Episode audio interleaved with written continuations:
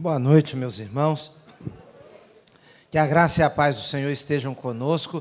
Eu quero agradecer a Deus a oportunidade de estar aqui com os irmãos, também ao pastor Vander pela honra do convite e aos irmãos também a honra de podermos partilhar esse momento. O pastor Vander lembrou agora do nosso programa Despertar com Deus e realmente às vezes eu vou pregar em alguma igreja aqui, é bem comum isso acontecer e as pessoas ficam na porta é, para cumprimentar depois do culto e mandam um abraço para o pastor Vander, mandam recados e tudo. Mas na época do programa, eu fui pregar numa igreja aqui, para o lado da Baixada Fluminense. Quando acabou o culto, uma senhora veio falar comigo.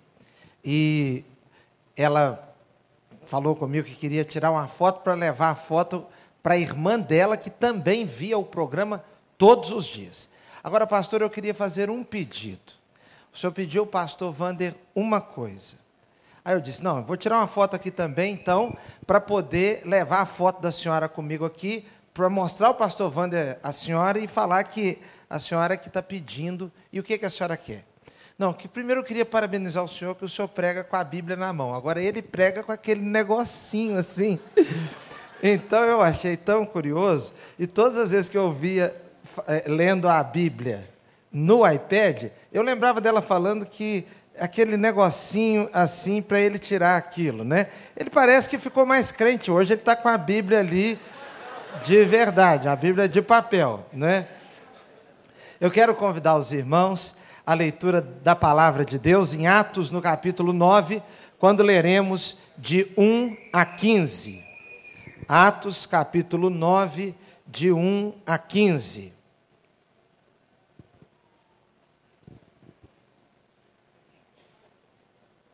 Eu quero parabenizar você que, mesmo cansado, veio no culto hoje. Mesmo cansado.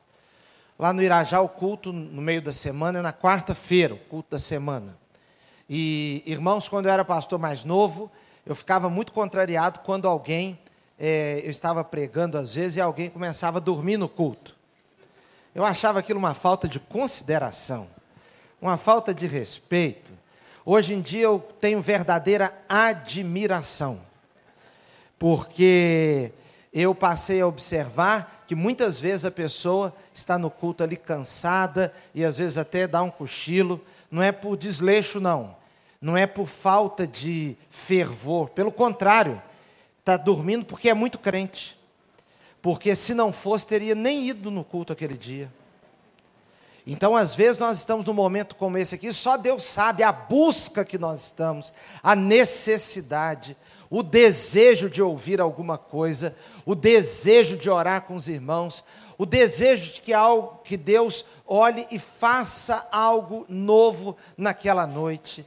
Então, meus parabéns a você que veio aqui nessa noite, mesmo cansado, mesmo cansada, Deus vai abençoar muito a sua vida. Vamos ler então alternada, alternadamente, não porque, não sei se tem a. Não, eu vou ler aqui na NVI e os irmãos acompanhem, por favor. Diz assim a palavra de Deus. Enquanto isso, Saulo ainda respirava ameaças de morte contra os discípulos do Senhor, dirigindo-se ao sumo sacerdote, pediu-lhe cartas para as sinagogas de Damasco, de maneira que, caso encontrasse ali homem ou mulher que pertencesse ao caminho, pudesse levá-los presos para Jerusalém. Em sua viagem, quando se aproximava de Damasco, de repente brilhou ao seu redor uma luz vinda do céu. Ele caiu por terra e ouviu uma voz que lhe dizia: Saulo, Saulo, por que você me persegue? Saulo perguntou: Quem és tu, Senhor? Ele respondeu: Eu sou Jesus, a quem você persegue. Levante-se, entre na cidade, alguém lhe dirá o que você deve fazer. Os homens que viajavam com Saulo pararam emudecidos. Ouviam a voz, mas não viam ninguém. Saulo levantou-se do chão e abrindo os olhos, não conseguiu ver nada. E os homens o levaram pela mão até Damasco. Por três dias ele esteve cego, não comeu nem bebeu. Em Damasco havia um discípulo chamado Ananias. O Senhor o chamou numa visão: Ananias, eis-me aqui, Senhor, respondeu ele. O, o Senhor lhe disse: Vá à casa de Judas, na rua chamada direita, e pergunte por um homem de Tarso chamado Paulo. Ele está orando. Numa visão, viu um homem chamado Ananias chegar e impor-lhe as mãos para que voltasse a ver.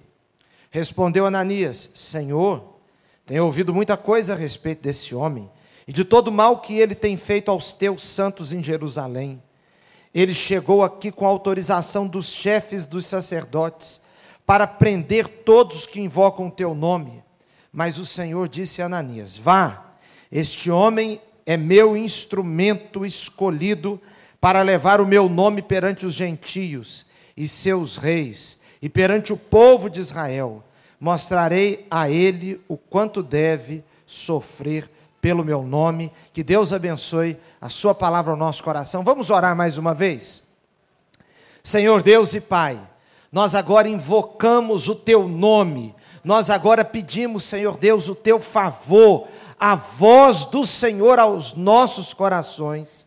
Nós agora suplicamos, Senhor Deus, que tudo aquilo que não vem do Senhor seja afastado desse lugar. Nós pedimos agora, Senhor Deus, o fluir do teu espírito, que o Senhor esteja agora quebrando todo espírito de resistência, de crítica vazia, Senhor Deus, todo espírito de indiferença. Nós agora pedimos, Senhor Deus, que cada vida aqui continue a ser tocada pelo Senhor. Pedimos também pelas crianças que estão no culto agora, que o Senhor abençoe, que o Senhor dê uma visão, que o Senhor dê a tua palavra, que o Senhor dê a tua direção, a tua proteção. Senhor, agora nós pedimos pelos nossos irmãos ao redor do mundo agora, quantos cultos, quantas orações, quantas pregações, quantos batismos, quantas celebrações de ceia agora. Senhor, nós pedimos o teu favor, pedimos agora pelo mundo, Senhor. O mundo está sem ti, o mundo está carente, o mundo está em tumulto. Senhor, olhe para a França, olhe para a Europa, olhe para o Brasil, Senhor, e nós te pedimos, Senhor Deus, um varrer do teu espírito ao redor do mundo e que nós façamos parte, Senhor Deus, deste movimento do Senhor. Nós oramos em nome de Jesus. Amém e amém. Meu irmão, a Bíblia nos conta a história de um homem, um homem muito importante. O nome dele era Naamã. Naamã possuía aquilo que quase todas as pessoas é, têm admiração. As pessoas têm admiração pelo poder. O poder encanta. Basta você tirar uma pessoa, às vezes, de uma simples função e melhorar a função dela um pouquinho só, se ela subir num pequeno paralelepípedo, ela já se sente muita coisa. E às vezes, por um pequeno paralelepípedo, as pessoas entram em guerra, entram em lutas, entram em brigas, as pessoas dão, às vezes, a própria vida com a impressão de que é, perdem a própria vida por causa de um pequeno degrau. Então o poder encanta muito. Eu fico imaginando, por exemplo, o que deve ser a vida de um político. Alguém que conseguiu uma prefeitura, ser prefeito de um lugar. O encantamento dos primeiros dias, mas o dissabor do dia seguinte após o último dia de mandato, após o último dia de mandato porque aí muitos dos amigos se foram, muitas das bajulações acabaram, as canetas, os presentes, os sapatos, as lembranças, as gravatas enviadas, os, as garrafas de champanhe, as garrafas de vinho, tudo aquilo vai por água abaixo. Ninguém mais se lembra. Eu li de um presidente que estava nos últimos dias de seu mandato e numa reunião, até o auxiliar que lhe dava os chicletes agora estava sentado perto do outro que já tinha sido eleito e queria tomar posse no ano seguinte, dando o chiclete para o outro. Meus irmãos, Naamã tinha o poder. Mas uma outra coisa que Naamã tinha, Naamã era considerado homem vitorioso. Entretanto, meus irmãos, Naamã carregava uma doença gravíssima. E uma doença sem cura para a época, que tratava-se da lepra. E você sabe que debaixo daquela farda, debaixo daquela roupa imponente, daquele, daquela farda de general, estava ali um homem derrotado que não podia abraçar a mulher, que não podia beijar a filha, que não podia falar com que não podia pegar um filho no colo, alguém que carregava um drama. Muitas e muitas pessoas, irmãos, estão vivendo essa vida de isopor. Vida de isopor. É uma vida de fotografia de revista caras na ilha de Caras. Sempre sorridentes, sempre como uma família muito feliz, e às vezes você olha para aquela fotografia e de repente fica sabendo, poucos dias depois, que aquela família, aquilo ali virou areia. Casamentos em castelos na França, que duraram 30 dias, 60 dias, 90 dias autoridades brasileiras em aviões, pessoas famosas voando para o casamento, para a festividade, aquela pompa, as fotografias, e estamos lá na vida de isopor. Isopor, não tem nada dentro, pura aparência. Meus irmãos, um, um outro homem na Bíblia que nós acabamos de ler a respeito dele, viveu também coisa parecida, mas ele não sabia. Tratava-se de Saulo um homem que tinha dupla cidadania, o que era algo muito, de muito valor naquele momento, naquele contexto, quando o Império Romano dominou Israel e os povos ao redor. Irmãos, o Império Romano foi trazendo o seu domínio de uma maneira e ele foi conquistando os povos, inclusive Israel, e agora ter a dupla cidadania, ter a cidadania romana, não era uma coisa para qualquer pessoa. E o cidadão romano, o irmão, sabe que o direito romano é um direito assim que é mãe de outros direitos. Então a pessoa que tinha cidadania tinha direitos muito avançados comparados aos do seu tempo. Ele era também hebreu. Portanto, ele tinha muito trânsito no seu no meio do seu próprio povo. Era um homem respeitado. Mas, entretanto, meus irmãos, Deus queria fazer na vida dele uma coisa nova. Deus queria trazer para a vida dele uma cura, mas ele não sabia que estava doente. E, meus irmãos, se tem uma coisa que todo mundo precisa, é de cura. Sabe por quê? Porque todo mundo tem as suas enfermidades, todo mundo tem as suas doenças. Todo mundo. Não há um justo, não há um sequer, diz a Bíblia. Todo mundo tem alguma ziquezira. Entendeu? Algu algumas iquizira você tem. Agora, aquele sujeito lá, o Saulo, não sabia que ele tinha uma grave ziquezira. Mas nós, nós precisamos muito de cura, meus irmãos. Porque todo mundo, por exemplo, eu ouço às vezes a pessoa dizendo assim: não, pastor, eu fiz isso porque é, a pessoa fez isso porque ela tem um trauma. A pessoa fez isso porque é, teve um, assim, um sentimento de rejeição, porque namorou muito tempo e aí depois a namorada deixou e tal, é, porque o pai bateu quando era pequeno, ou porque a mãe gritou, gritava muito, ou meus irmãos, olhem para mim aqui. Depois que a gente se torna adulto e depois que a gente passa ainda a ouvir a palavra de Deus, isso tudo é desculpa. Sabe por quê? Porque todo mundo é traumatizado. Não tem um cidadão aqui, não tem ninguém aqui que nunca sofreu um trauma. Para começar, o trauma já começa no nascer. Você está lá dentro do ventre da mãe. Você sabe que o ventre da sua mãe foi o melhor lugar onde você já morou. Nada se compara. O ambiente. Você estava vivendo ali numa tranquilidade total e deixa o mundo se virar lá fora. Aí, de repente, vai passando o tempo, vai pass vão passando os meses, e aí chegam nove meses. E aí, meu irmão, tem que nascer. Não, é, tem que nascer está macio, está recebendo o alimento que precisa, está tudo legal, tranquilo, silêncio, protegido, escuta-se um negócio longe e tal, escuta a voz da mãe e papapá, se, você, se seu pai era muito carinhoso, fazendo carinho lá na barriga da mãe, eu te amo, não sei o quê, mas para ter ouvido eu te amo na barriga tem que ser novo. Porque o homem antigo não fazia isso. Aquilo tudo acontecendo. Chega uma hora que começa um movimento lá e você de repente ficou de cabeça para baixo. E vamos que vamos, e vamos que vamos, e vamos que vamos. E se não sair, alguém vai lá e arranca. E, e se não chorar, apanha. Então é, é, um negócio, um trauma. Você imagina a primeira respirada que o sujeito dá, meu irmão? Um susto. Um susto. Um solavanco. Então todo mundo é traumatizado. Ah, a namorada não me quis, não sei o quê, sou recalcado. Meu irmão, todo mundo já levou fora também. Todo mundo. Camarada bonitão lá e tal, e cheio de iniciativas, e de repente aparece uma menina, e ele todo encantado, no sentimento de que já ganhou, é comigo mesmo, comigo ninguém pode, e de repente ela diz assim: sai para lá, rapaz. Olha que trauma, que coisa terrível. A menina toda bonitinha, não sei o quê, não sei o quê, não sei o quê, e ele trocou você por outra. Isso é assim mesmo.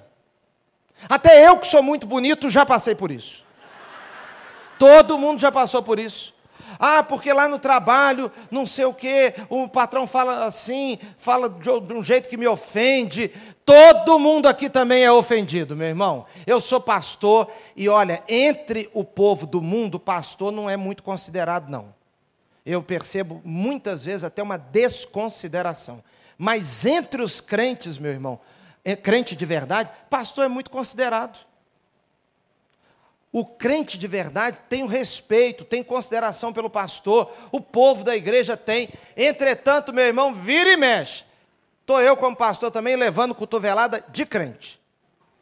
Isso é assim mesmo. Toda profissão, todo lugar que você está. Então, nós precisamos muito de cura. Cura.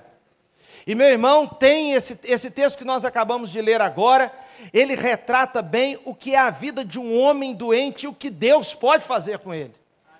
A primeira coisa, meu irmão, que revela que Saulo estava doente é que ele respirava, ele respirava a morte, ele respirava ameaças de morte. O texto diz que ele estava respirando ameaças de morte contra a igreja. O termo no grego respirar, meu irmão, é o termo que refere-se ao respirar do leão. É o respirado do leão.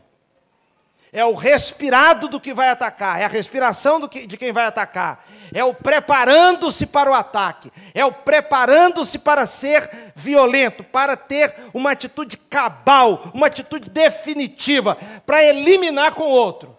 E Saulo está ali vivendo aquele respirar de quem quer matar os cristãos. E ele vai, meus irmãos, porque ele recebe a autoridade dos sacerdotes, e os sacerdotes tinham, de fato, muita autoridade. A maior autoridade de Israel era o sumo sacerdote. E ele recebe a autoridade dos principais sacerdotes para onde encontrar, onde encontrasse algum crente, ele pudesse matar. E ele vai para a cidade de Damasco. Mas no caminho para Damasco, e meus irmãos, olha o que, que Deus pode fazer nas nossas caminhadas, nas nossas travessias, nos nossos planos. Ele está indo para Damasco e de repente uma luz brilhou, ele ele tomou um tombo e todo filme, todo pregador diz que Paulo, Saulo caiu do cavalo, mas a Bíblia não fala que tinha cavalo mas provavelmente era cavalo mesmo para fazer a viagem. Mas se ele caiu do cavalo ou se caiu, estava andando e caiu, o fato é que caiu. Ele caiu, aquela luz, e meus irmãos, e aí vem um choque sobre a vida dele. E eu queria chamar a sua atenção do verso 4 que diz: caiu por terra. Caiu por terra. Que coisa boa é quando Deus derruba alguém. Meus irmãos, nós precisamos de vez em quando sermos derrubados pelo Senhor. Está indo aquele homem naquele respirar de morte, naquele respirar, naquele ímpeto, naquela vontade, naquela pegada, e de repente, eu me lembro quando eu era seminarista, fui pregar aqui no interior do Rio, e estava num carro com uma família da igreja onde eu fui, e passou por nós um casal de namorados. e ele estava naquela moto Harley Davidson.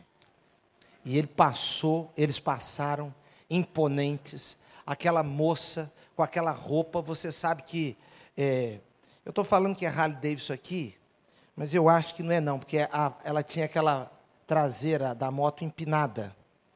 E as namoradas muito bonitas sentam ali e fica uma posição esquisita. Não é verdade? E ela abraçada naquele rapaz bonitão, e ela também muito bonita, e aquele motocão, meu irmão. Que expressão de força, que expressão de poder, e o trânsito um pouco parado, e. Hum, às vezes eu estou no túnel, passa aquelas motos e dão aquela acelerada. E parece que está todo mundo atrapalhando eles, não é assim? E todo mundo tem que sair da frente. E se você esbarrar num deles, junta um monte de outros em cima de você. É um, negócio organizado, não é assim? E, aqui, e, os dois passaram, e um, e aí, de repente, um,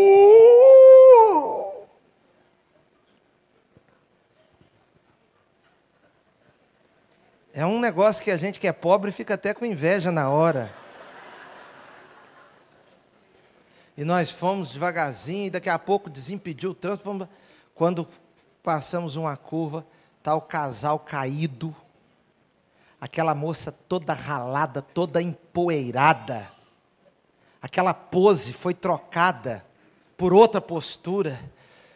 Aquele negócio, aquela vergonha. E você sabe que quando a gente cai, a gente quer fingir que não está doendo. Não é assim? Não tem nada e todo mundo olhando, mas uma pancada daquela, toda ralada. Meus irmãos, de vez em quando o homem precisa levar um saculejo desse, para ele entender quem ele é. Já vai Saulo, todo ele, todo cheio de decisões, com toda autoridade. E sabe, meus irmãos, que Deus fala através das nossas quedas, e há quedas que Deus é quem fez. A gente fala muito de cair no sentido de, de, cair, do, de cair em pecado, etc. E tal. Deus não quer que caiamos em pecado, mas algumas quedas da vida Deus faz. Deus faz, sabe por quê? Porque muitas vezes a cura só acontece depois de uma queda. Está cheio de doença na alma, cheio de enfermidade espiritual, mas não sabe. E por que que Deus às vezes derruba? Ah, meus irmãos, porque Deus fala do jeito que a gente entende. Deus sussurra com quem entende sussurro. Deus fala com quem entende palavras. Deus escreve com quem entende quando lê. Mas Deus empurra com quem só escuta empurrão. Só escuta empurrão. Talvez você já tenha decidido na sua vida que de jeito nenhum vai deixar de fazer isso ou aquilo. E de repente Deus te faz cair para você prestar atenção que a vida pode ser de outro jeito. Então, primeira coisa, meu irmão, é que Deus derruba o homem. Depois, no verso 4 ainda, ele caiu e vem uma voz: Saulo, Saulo. E aí uma pergunta: Por que, por que você me persegue? Meus irmãos, o que me chama a atenção aqui é o porquê. Por quê? Por quê? Você já parou para se perguntar e colocar alguns porquês na sua vida hoje? Alguns porquês. Por que, que eu estou abraçando essa causa? Porque, meus irmãos, tem causas que nós abraçamos que são causas perdidas, coisas sem sentido. De vez em quando eu escuto pessoas falando coisas do tipo assim: enquanto eu não fizer isso assim, assim com ele, eu não sossego. Enquanto eu não o ver pagando, eu não sossego. Olha, a pessoa tomou como causa para a vida, como objeto, como alvo de vida, fazer o outro pagar. Irmãos, a Bíblia diz que minha é a vingança, diz o Senhor. Minha é a vingança. Eu vou provar até o final. Meu irmão, nós não conseguimos provar muita coisa na vida, não são alvos, são sonhos, são planos que você investe tanta coisa ali. E a pergunta é: por quê? Eu estava voltando outro dia de uma, de uma cidade do Nordeste e tive que fazer conexão, ficamos parados um pouco num aeroporto. E aí eu resolvi dar uma andada e entrei dentro daquelas lojinhas do aeroporto. E tem lá, você sabe que no aeroporto tudo é muito barato, tudo tem promoção, etc. E eu estou olhando aqueles negócios lá e, e, e para passar o tempo mesmo, né? E quando eu estou saindo, tinha uma, uma senhora, uma jovem, uma mulher jovem e uma mocinha, adolescente. E eu percebi que tratava-se da avó, da mãe, da neta. Mas quem estava animadíssima era a mãe. A mãe estava animadíssima. E quando eu estava saindo da loja, andando devagarzinho, eu acabei escutando a conversa delas, não porque eu queria escutar, mas porque aconteceu. E você sabe que às vezes a gente escuta porque está querendo escutar mesmo. Não é verdade? Mas estava por ali, acabei escutando, e eu escutei a mãe falando assim: ai que beleza. E aí ela abriu e ela é, pegou o óculos que ela tinha comprado, colocou de novo. Eu suponho que ela já tivesse colocado aquilo lá dentro da loja várias vezes. Porque mulher é assim, ela olha por aqui, olha por aqui, olha por aqui, olha por aqui, olha por aqui, e aquele negócio, e pede a outra para olhar, mas ela colocou o óculos e ela soltou a seguinte frase: O meu próximo alvo agora é um relógio original da Michael Cross. E eu pensei, meu Deus, o meu próximo. A minha meta, ela falou meta. A minha meta agora é um original da Michael Cross. Eu pensei, mas meu Deus, que pobreza. o meu alvo agora, o que me impulsiona para frente, o que me faz agora, porque quando eu atingir esse outro patamar da vida de ser uma dona de um Michael Cross original, eu estarei melhor, a minha vida está avançando. Hoje eu já tenho Ray-Ban. Amanhã eu tenho o relógio da Microcross. E quem sabe amanhã, depois de amanhã eu terei uma outra coisa de marca. Eu terei depois uma outra coisa de marca. E quem sabe depois eu terei mais um perfume. E quem sabe eu conseguirei comprar mais uma bolsa. Porque toda mulher precisa de mais uma bolsa. Toda. Você não entende isso porque você é homem insensível. Você não tem um pingo de sensibilidade. Mas a sua esposa está passando uma necessidade enorme e você não está vendo. Aquelas 49 que estão entupindo a sua casa, aquilo é muito pouco para ela. Um mulherão como a sua esposa merece mais, meu irmão. Olha, causas, por que isso? Por quê? Saulo estava envolvido num projeto de vida, dando tudo que tinha, respirando, bufando, para quê? Para matar os cristãos. E aí Jesus pergunta assim: por quê? Por quê? Irmãos, às vezes nós estamos empenhados em coisas do tipo matar alguém, não. Mas nós estamos em algum projeto que Deus não está nele.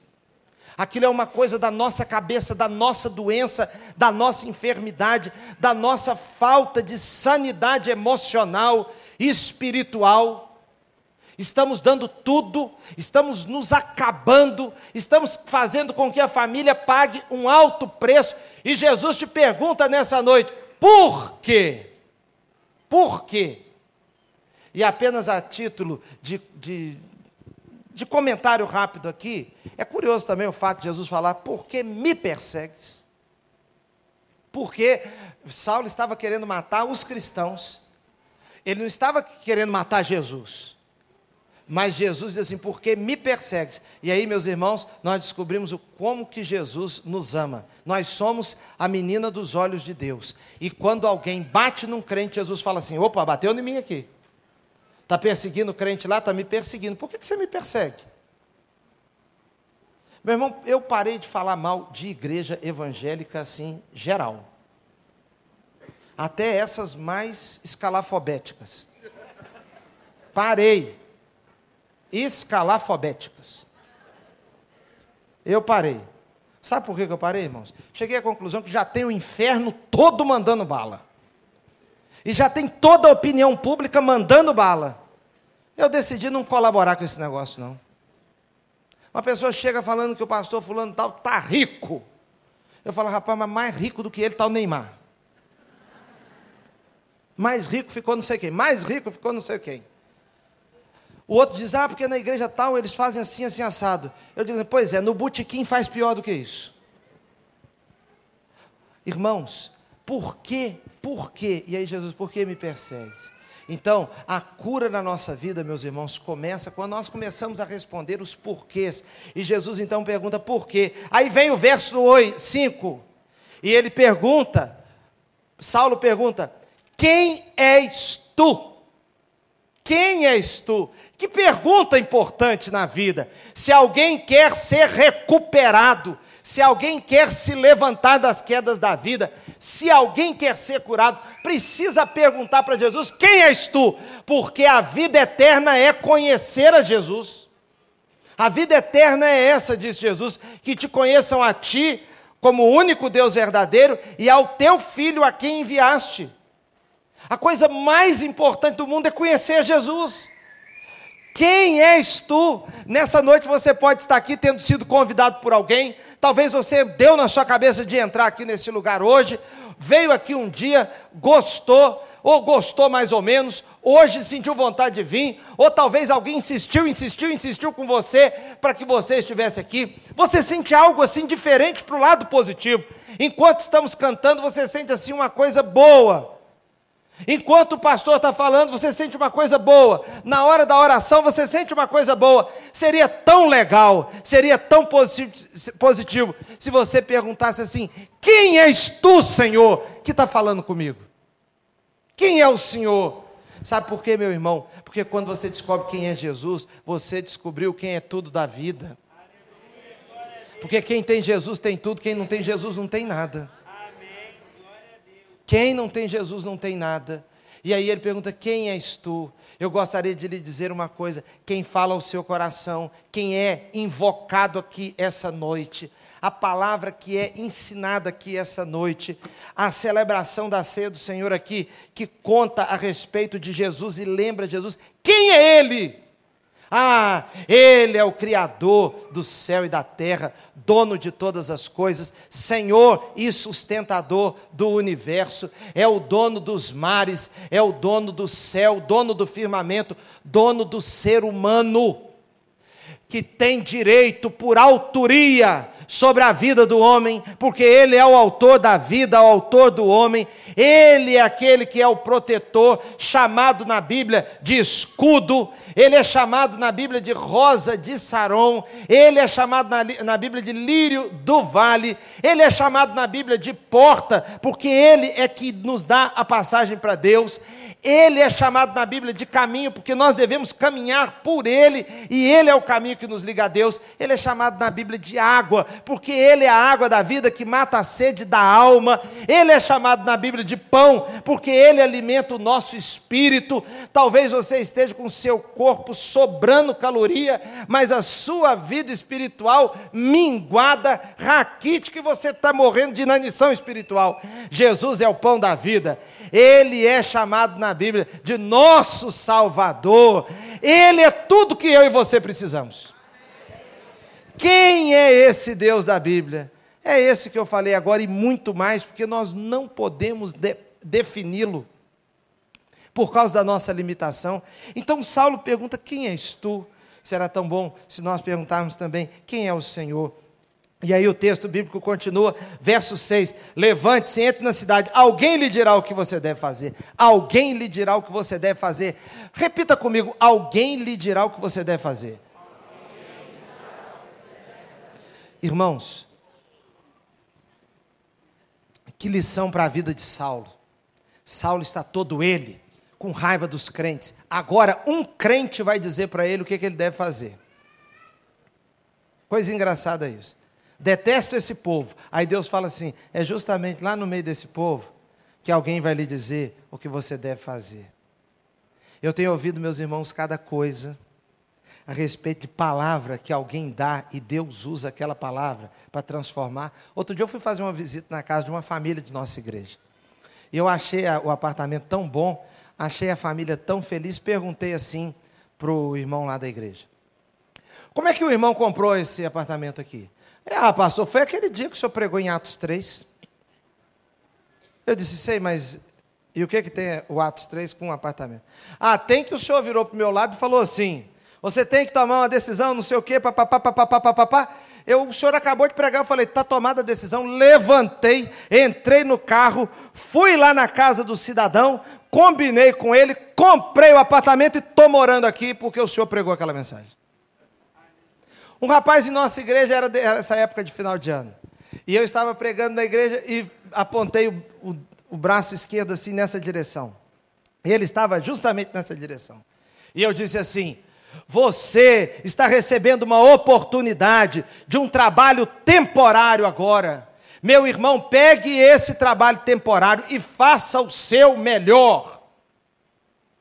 O rapaz estava com uma proposta de uma empresa multinacional aqui, mas para eles trabalhar lá no, re, no restinho do mês, do, do ano, os, esse períodozinho só. E ele também queria fazer uma prova. Então ele estava numa dúvida enorme: vou fazer a prova ou vou lá, papapá, papapá, aquele negócio todo. E dizer que quando eu apontei a mão assim e disse para o lado dele: pegue esse trabalho, ele pode ser de um mês, mas faça desse um mês o melhor nesse um mês, porque Deus vai abençoar e vai multiplicar esse mês na sua vida. Ele ficou trabalhando naquela empresa seis anos, irmãos. Seis anos. Ele teve aumentos, ele foi muito bem sucedido lá e saiu de lá quando quis. Quando quis. Eu conversava ontem com uma outra pessoa. E ela me dizia: Ah, pastor, eu vim na igreja aquele dia decidida mesmo. Eu estava definida. O senhor abriu a Bíblia, começou a falar, e foi falando, falando, falando, falando. Eu fui ficando com raiva no início, porque eu pensei: alguém contou para o pastor. E eu fui ficando chateada. E eu já fui ficando com vontade de sair. Depois o senhor continuou, o culto continuou. E eu fui ficando mais quebrantada. No final do culto, pastor, peguei minhas coisas todas e voltei para casa. E eu tinha decidido que eu não ia voltar para casa. Pessoas no banco que viram pra, se viram para outra e viram-se para outra e dizem alguma coisa da parte de Deus. Vai lá, porque alguém vai te dizer o que você deve fazer. Isso quer dizer que Deus sempre vai falar com a gente através de outra pessoa? Não. Deus fala conosco através do Espírito, através da palavra, mas Ele usa também outras pessoas. Irmãos, às vezes usam pessoas que você não dá nada por elas, sabia? Eu vou lhe contar uma. Eu estava um dia na igreja tão sobrecarregado, irmãos, era um culto domingo. Eu estava chateado, porque você sabe que pastor também se chateia. E aí eu estava tão assim, que eu estava sem graça.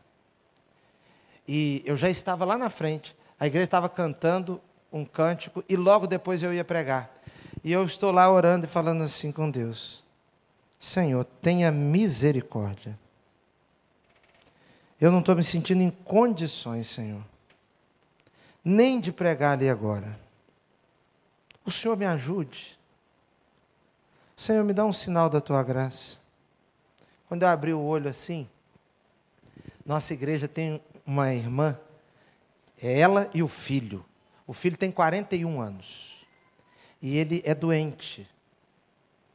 Ele é muito querido lá na igreja. E ele acompanha a mãe e tudo. É, o pessoal da igreja tem muito carinho por ele. Mas ele tem as dificuldades dele. Ele tem comportamento de criança. Quando eu olhei para lá para a igreja, ele ficou em pé. Ele já estava em pé, ele estava, ele estava lá. Aí ele fez assim, ó. Ficou na ponta do pé, porque ele quase que ele ficou mais alto um pouquinho. Aí lá de trás, ele olhou para mim, assim, rindo. Aí quando eu olhei mesmo para ele,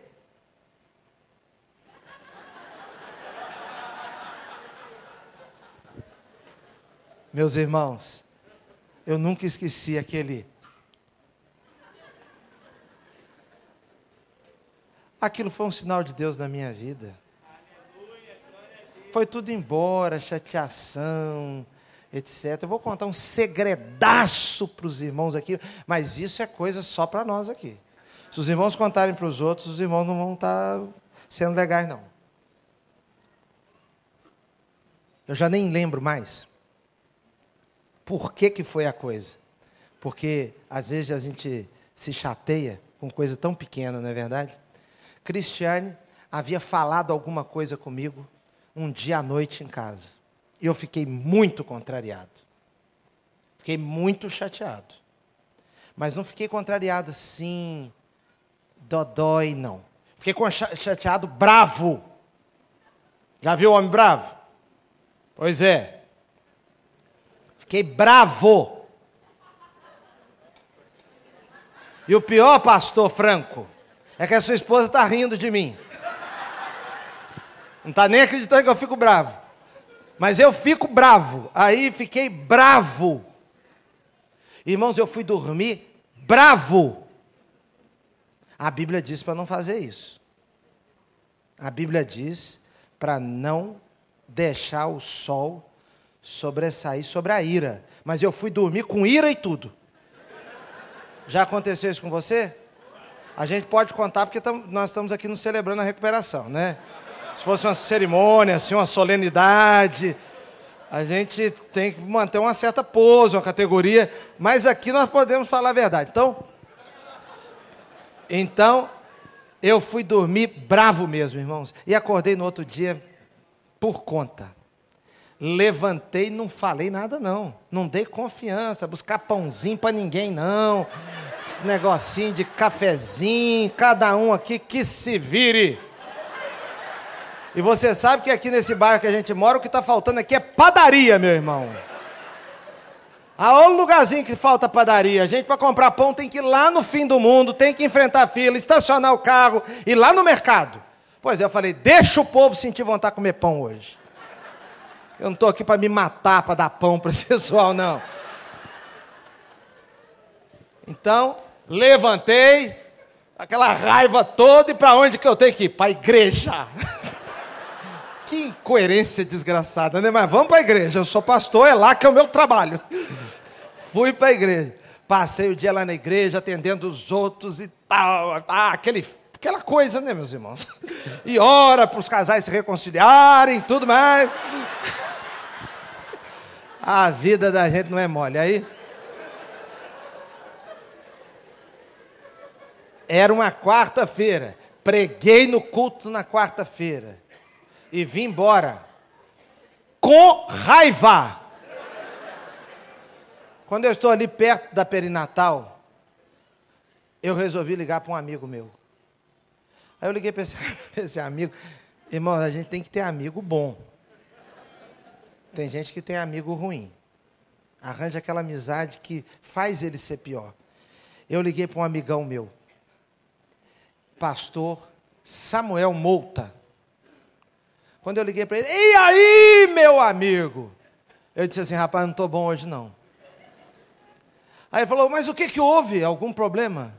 Quando a pessoa pergunta se houve algum problema, meu irmão, você está com raiva de umas coisas igual eu estava, você fica até com vergonha de contar, porque o negócio não tem nem problema muito, não. Você está com raiva porque você está precisando mesmo é de Jesus.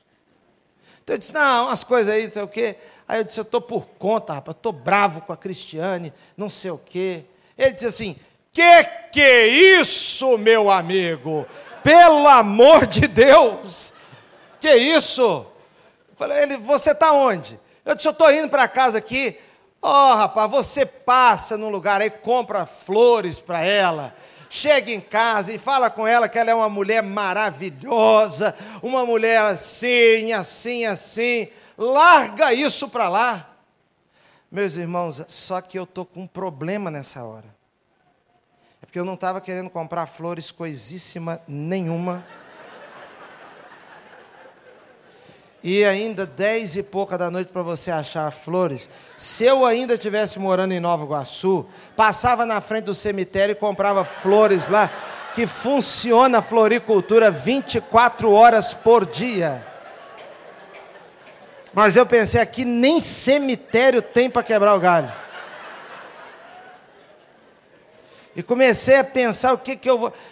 Não te, falei, esquece esse negócio de flores. Mas só que eu tomei uma decisão há muito tempo atrás. Eu tomei uma decisão, se você não tem problema se você não concorda com a decisão que eu tomei. Mas eu decidi escutar pastor. E isso vem de longe. Então, quando ele, quando ele falou, eu falei, eu tenho que obedecer esse camarada. Por que, que a gente obedece, pastor? É só porque a Bíblia manda. A Bíblia tem umas coisas que a gente não entende, não. Eu falei, eu vou obedecer. Aí, meus irmãos, fui achar flor. Não vou contar a história muito longa aqui. Achei as flores. Gastei um dinheiro, porque a flor na boca do cemitério é mais barata. Aqui ela é mais cara. E aí chego eu lá em casa, estou abrindo a porta, o barulho da porta da gente chegando, né? E Cristiane, nessas alturas, estava lá dentro do quarto, meu irmão coração empedernido. Também pensando, ele vai chegar. Não vou nem falar com ele, deixa ele para lá, estou aqui, não sei o quê, está tá para lá. As crianças vieram correndo para a porta. E quando eu estou segurando um buquê de flores aqui atrás, quando as crianças vi, viram que eu estava segurando alguma coisa, e olha para lá, olha para cá, ah, começaram a pular, eu irmãos, a Manu tinha me visto bravo com a mãe no dia anterior. Isso é uma coisa ruim, né?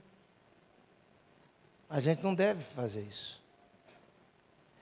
E quando ela viu as flores, meus irmãos, aí é que pulava mais alto ainda. E aquela vibração das crianças sentindo que a reconciliação estava chegando. E aí eu as crianças pularam em mim e eu segurando.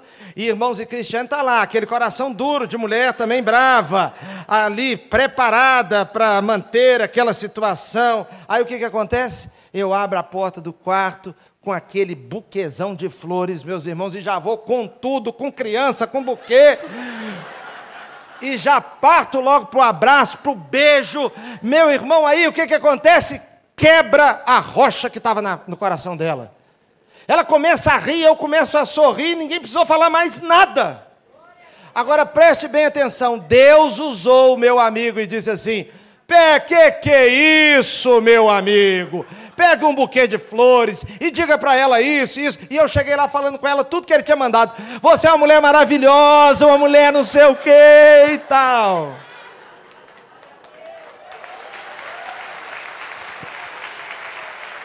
Porque Deus usa pessoas. Vai lá que alguém vai te dizer o que, que você deve fazer. Tem gente que pensa que os crentes não têm uma ideia boa, sabia? Tem gente que pensa que os crentes vão na igreja só para dar, só não, para dar dinheiro a pastor. É isso que o pessoal pensa de nós aí, meus irmãos. O pessoal tem uma ideia, por exemplo, que quando acaba o culto, se o pastor vai lá, pega todo o dinheiro e leva para casa dele. Eu pergunto, meu amigo, você acha que o gerente do Banco do Brasil, quando acaba o expediente, ele pega o dinheiro todo e leva para casa dele? É uma ideia esquisita. Aí Deus usa uns esquisitos assim para abençoar a sua vida, para restaurar seu casamento, para restaurar sua família, para te curar, para te libertar dessa desgraça, desse vício que você está vivendo. E às vezes não é simplesmente um vício assim, de uma, uma dependência química, mas é um vício no falar um vício na interpretação das coisas, o seu modo de interpretar a vida é viciado. É um modo de ver as coisas sempre de um ponto negativo. Sempre como se o mundo estivesse contra você e você não se cura dessa síndrome de coitadinha. Aparece uma pessoa que não tem tanto dinheiro, que não tem tantos recursos, a sua empregada doméstica que às vezes mora num lugar pior que você, e ela lhe dá uma palavra e cura a sua vida. O texto continua contando que ele então, o homem chegou a Ananias, e Deus mostrou para Ananias: você vai lá, mandou ele procurar Ananias. Judas foi, encontrou com ele, ia levá-lo até Ananias. E agora preste bem atenção no verso 13, Ananias respondeu para Deus, porque Deus falou com Ananias: Olha, Ananias, o Saulo chegou aí, e ele está, ele está cego e sem comer, hein, irmãos? Cego e sem comer. Olha que coisa maravilhosa. Cego e sem comer. Porque tem dias que Deus prepara um retiro espiritual para o cidadão. Bota ele cego e sem comer. Outra hora corta a voz. Outra hora põe no hospital ele está cheio dele mesmo. Eu tenho um amigo que disse que estava vivendo uma vida louca, simplesmente louca. Precisou ficar internado e depois ficar em casa 30 dias. Um problema seríssimo. Ele não podia fazer quase nada. Foi o tempo que Deus restaurou a vida dele, porque tem horas que parece que a gente tem que ter um choque físico. Três dias sem comer, sem enxergar. E ele ali conhecendo as suas debilidades. Ah, meu irmão, você estava indo para uma viagem e de repente ficou preso no aeroporto. Aquela prisão no aeroporto ali é para você curtir a sua incapacidade de resolver seus problemas mesmo. Aconteceu lá um apagão no seu trabalho. Você estava cheio de coisas, cheio de intenção, ficou preso ali no trabalho. Aconteceu um problema, você não pôde voltar. Eu tenho um amigo que foi pregar junto com um evangelista em Angola. Irmãos, três dias que eles viveram para sair de Angola, uma tensão terrível. Deus fala conosco nessas horas também, que Deus para a pessoa obrigatoriamente. Agora, quando Ananias vai até ele, Ananias diz para Deus assim: Ah, eu tenho ouvido a fama desse homem. Eu não sei, talvez você tenha largado má fama em algum lugar má fama em algum lugar. Alguém disse seu nome numa repartição onde você trabalhou, o pessoal, ixi, meu Deus do céu. Fala o seu nome, o seu nome virou símbolo de confusão. Outro lugar fala o seu nome, virou símbolo de dívida. Outro lugar fala o seu nome, virou símbolo de bagunça. Outro lugar virou símbolo de mentira não pode acreditar no que ela fala, não pode acreditar no que ele fala. No outro lugar, o seu nome virou símbolo de gritaria. No outro lugar, o seu nome virou símbolo de vaidade. Mas, meus irmãos, os, a má fama de Saulo chegou a Ananias, mas aí Deus diz assim: não, não, vai até ele, vai até ele, porque eu tenho um propósito para a vida dele. Ele é um vaso escolhido. Não importa a má fama que você teve de agora para trás, meu irmão.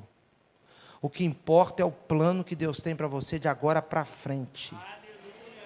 E uma coisa muito importante que eu gostaria que você escrevesse no seu coração: pare de se defender. Vou repetir: pare de se defender. Pare de lutar contra as pessoas, etc. Você não precisa se defender. Se você está errado, conserte-se. Não fique se defendendo, se conserte. A melhor defesa é se consertar. Mude. E se você não está errado, aí, meu irmão, é que você não tem que esquentar a cabeça mesmo, sabe por quê? porque mentira tem perna curta, o pai da mentira está derrotado, e o tempo é amigo dos bons inimigo dos maus. Eu e pastor Wander, quantas vezes já conversamos isso? O valor do tempo, meu irmão. Alguém diz uma coisa contra você, alguém faz alguma coisa com você, alguém se levanta e vai, e vai, e vai. Cuide do seu caráter, porque da sua reputação cuida Deus. Você não dá conta de cuidar da sua reputação. Não dá, meu irmão. A boca do povo diz o que quer. As pessoas inventam, criam, agora você continue andando, sabe por quê? Porque Deus tem um plano na sua vida de agora para frente. Olhe para o plano de Deus.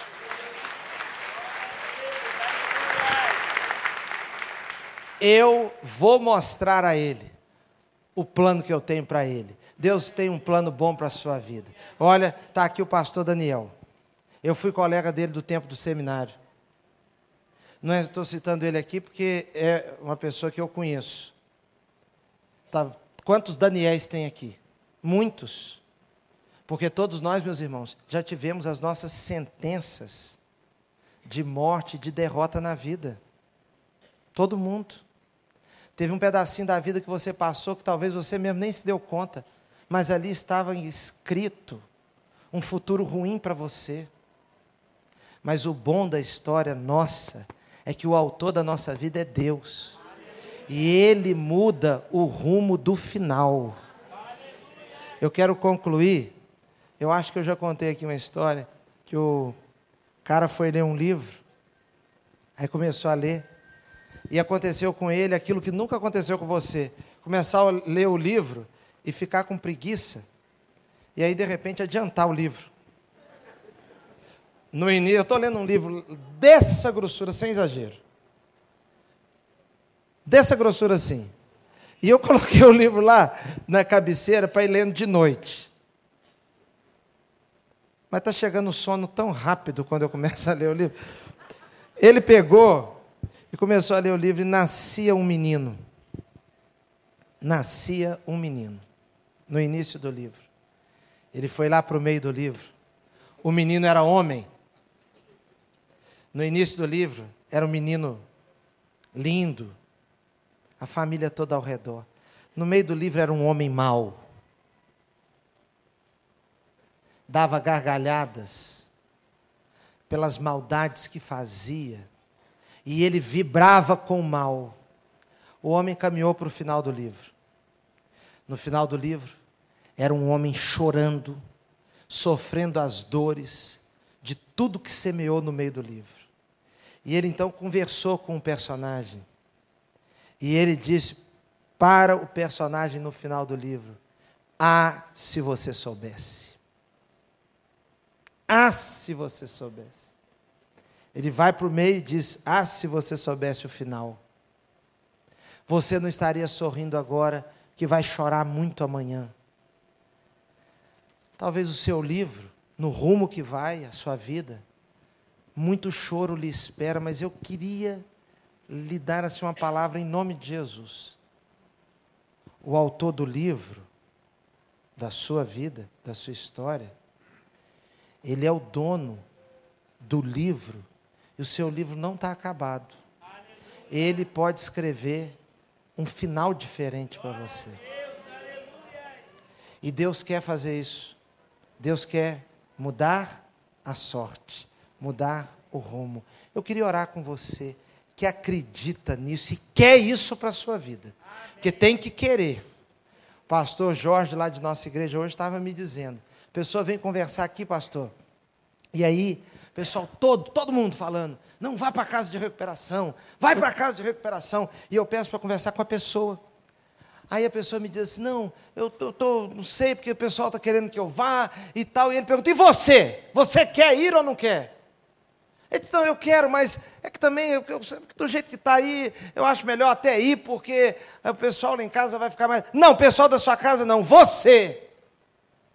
Jesus chegou para um leproso e perguntou: O que, que você quer? Porque às vezes a pessoa está leprosa, mas ela gostou de ser leprosa, gostou de pedir esmola, não precisa ir lutar, não precisa fazer concurso, tem quem dê a migalha não, precise, não precisa enfrentar um desafio, porque se acomodou aquilo ali e vai vivendo. Talvez você se acomodou. Eu queria lhe dizer nessa noite, em nome de Jesus: levante do lugar em que você está. Levante para ser vitorioso, para ser vitoriosa, para mudar a história da sua vida, porque Deus, Ele atende aquele que clama por Ele. E eu queria lhe convidar agora para nós orarmos Vou pedir a todo mundo que fechasse os olhos agora. Nós vamos pedir a Deus. A Bíblia diz: clama a mim e responder-te-ei. E anunciar-te-ei coisas grandes e ocultas que você não sabe. Deus tem a bênção. Deus tem aquilo que você precisa. E eu queria lhe perguntar nessa noite, que porque eu quero orar por você. Você que nessa noite quer tomar a grandiosa decisão de voltar para Jesus porque quem sabe você já foi até batizado, mas você se afastou. você não anda mais nos caminhos do Senhor, e você pode até dizer: Não, pastor, eu tenho temor de Deus na minha vida, eu tenho Deus no meu coração. Não, você não se faça de bobo. Se você já foi crente, você entende o que eu estou falando, você está desviado mesmo. Você entende, você sabe, você sabe, mas você sabe também que a melhor decisão na vida, a melhor decisão para a vida é voltar para Jesus. Eu quero lhe convidar para voltar para Jesus nessa noite. Eu estou falando em tom meio bravo assim, mas eu quero lhe desafiar, porque você não pode continuar onde está. Deus tem uma casa para você, sua família espiritual. Deus tem um plano novo, uma nova história. Eu gosto de um cântico que nós cantamos muito, que diz assim: Uma nova história Deus tem para ti. Uma nova história. Olha, se você é filho de crente e você precisa tomar uma decisão também, é com você também que eu quero falar. Quem sabe você veio, tem vindo aqui, tem ouvido a palavra, tem participado, tem gostado, mas lhe falta uma decisão. Jesus diz assim: Vinde a mim, todos os que estáis cansados e oprimidos, e eu vos aliviarei. Jesus lhe convida nessa noite. Se você quer se reconciliar com Jesus, se você quer entregar a sua vida a Ele, levante a sua mão. Agora, onde você está? Quero orar daqui por você. Que Deus te abençoe, que Deus te abençoe, querida. Pode levantar a sua mão bem alto. Que Deus abençoe, rapaz. Que Deus te abençoe da cabeça aos pés. Quem mais deseja que Deus abençoe ali no meio da igreja, que Deus abençoe. Que Deus abençoe lá atrás. Deus te abençoe, rapaz. Deus abençoe, querida. Deus te abençoe. Olha, se você está aqui nessa noite e quer tomar uma decisão, é com você mesmo que eu estou falando. Ah, pastor, não estou sentindo nada, não. não gosto. Então não é com você que eu estou falando. Estou falando com você que tem sentido o sopro de Deus, Deus falando a sua vida. Talvez você já recebeu alguns tropeções na vida, Deus mesmo te derrubou, mas você quer se levantar para uma vida nova um propósito novo. Quem mais deseja ou reconciliar-se com Jesus ou entregar a vida a Ele nesta noite, pela primeira vez, pode levantar a sua mão, se você deseja. Você vai dizer assim, pastor, eu estou levantando a mão, que eu quero que o pastor ore por mim, porque eu quero dizer com isso que eu estou abrindo a minha vida para Jesus. Eu quero Deus na minha vida. Eu quero que Deus faça algo novo, me proteja, me livre do mal, mas também use a minha vida, me limpe eu estou intoxicada, minha alma está intoxicada. Quem mais deseja tomar uma decisão? Mais alguém? Pode levantar sua mão lá atrás, que Deus abençoe, querida. Vamos ficar todos em pé aqui agora e vamos louvar o Senhor. Vamos louvar o Senhor. O pastor Wander falou comigo para ficar bem tranquilo com o tempo, que amanhã é feriado. Amanhã é feriado. E se você está dormindo de cansado, que Deus abençoe, conte com a minha maior admiração. Você é crente mesmo, você é de Deus. Você veio para o culto hoje. Eu quero convidar agora o nosso povo aqui, não sei, pastor Vante, se o senhor faz assim mesmo, mas o nosso pessoal aqui do Celebrando, que serviu a. É isso mesmo, Daniel? Então, o pessoal que serviu aqui, para vir aqui à frente, porque eu quero convidar você, porque eu quero orar aqui juntinho com você. Você que levantou a sua mão e deseja entregar a sua vida a Cristo ou reconciliar-se com Ele. E talvez você levantou a mão, mas não estava com intenção de vir aqui à frente. Porque você, e agora quando eu chamei para vir aqui à frente, você pensa, pastor, o senhor vai me matar de vergonha. Não, eu não estou querendo matar ninguém. Não estou querendo matar ninguém, é um convite. É um convite. Agora, é um convite feito com muito carinho. Nós estamos doidos que você venha mesmo. Sabe por quê? Porque há passos que nós damos na vida que precisam de coragem, porque muitas vezes a gente tem coragem para tomar a decisão errada, mas a gente sente covardia na hora de tomar a decisão certa. Então, enquanto nós vamos cantar agora, você que levantou a sua mão, reconciliando-se com Jesus ou entregando sua vida a Cristo, tenha coragem e saia do seu lugar e venha aqui para nós orarmos depois que cantarmos pastor Wander vai orar depois, vai continuar, vai concluir o momento. Não existe nada melhor do que ser amigo de Deus. caminhar seguro na luz, desfrutar do seu amor,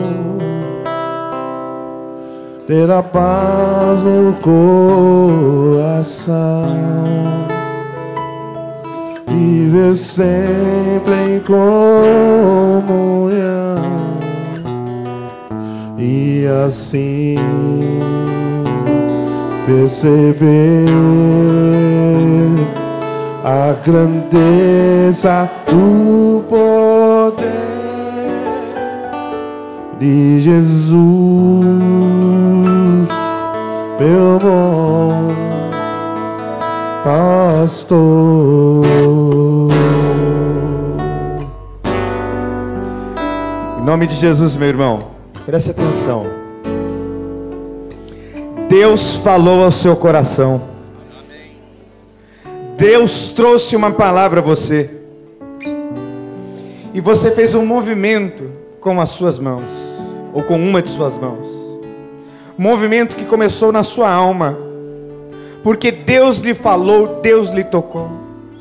Então, enquanto nós estivermos cantando, frequente você esta igreja o tempo que for. Seja você o visitante hoje. Deus lhe falou: você vai sair do seu lugar e você virá aqui à frente no nome de Jesus. Pode vir enquanto nós estivermos adorando. E nós vamos ministrar e orar pela sua vida, te abraçar. Nós queremos saber quem você é. E Deus vai ministrar e continuar ministrando ao seu coração. Então saia daí rápido e venha para cá enquanto nós adoramos. Não existe nada melhor do que ser amigo de Deus. Pode vir em nome de Jesus. Caminhar seguro na luz, desfrutar o seu amor, ter a paz no coração, viver sempre em comunhão e assim perceber a grandeza do poder de Jesus, meu bom pastor.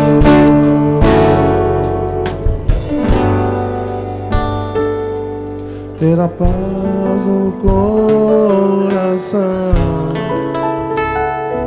Viver sempre em comunhão. E assim perceber a grandeza do poder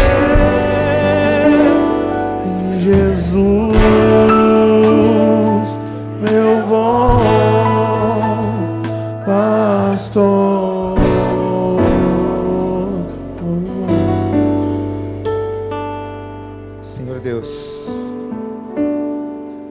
estenda suas mãos para cá. Senhor Deus, no nome de Jesus. O Senhor nos falou ao coração de uma forma tão clara, tão viva. E a estes que hoje se levantam para uma decisão ao teu lado, eu clamo para que o selo do Espírito Santo de Deus seja sobre eles agora, em nome de Jesus que esses nomes estejam sendo escritos agora no livro da vida do Cordeiro. E que muitos que aqui foram confrontados pela tua palavra, que é a verdade, saiam daqui com a esperança da transformação plena no nome de Jesus. Todos aqueles que estão adoecidos no corpo, na alma, ou na sua percepção em relação à vida, possam ter, ó Deus, tudo isso sarado e curado pelo teu Espírito. Obrigado pela vida de teu servo, pastor João. Obrigado por esta igreja, Senhor. E assim nós continuaremos te dando honra, louvor e glória pelos séculos dos séculos. E todos os que concordam comigo, digam aleluia. Você pode aplaudir ao Jesus, o nosso Senhor. Glória a Deus.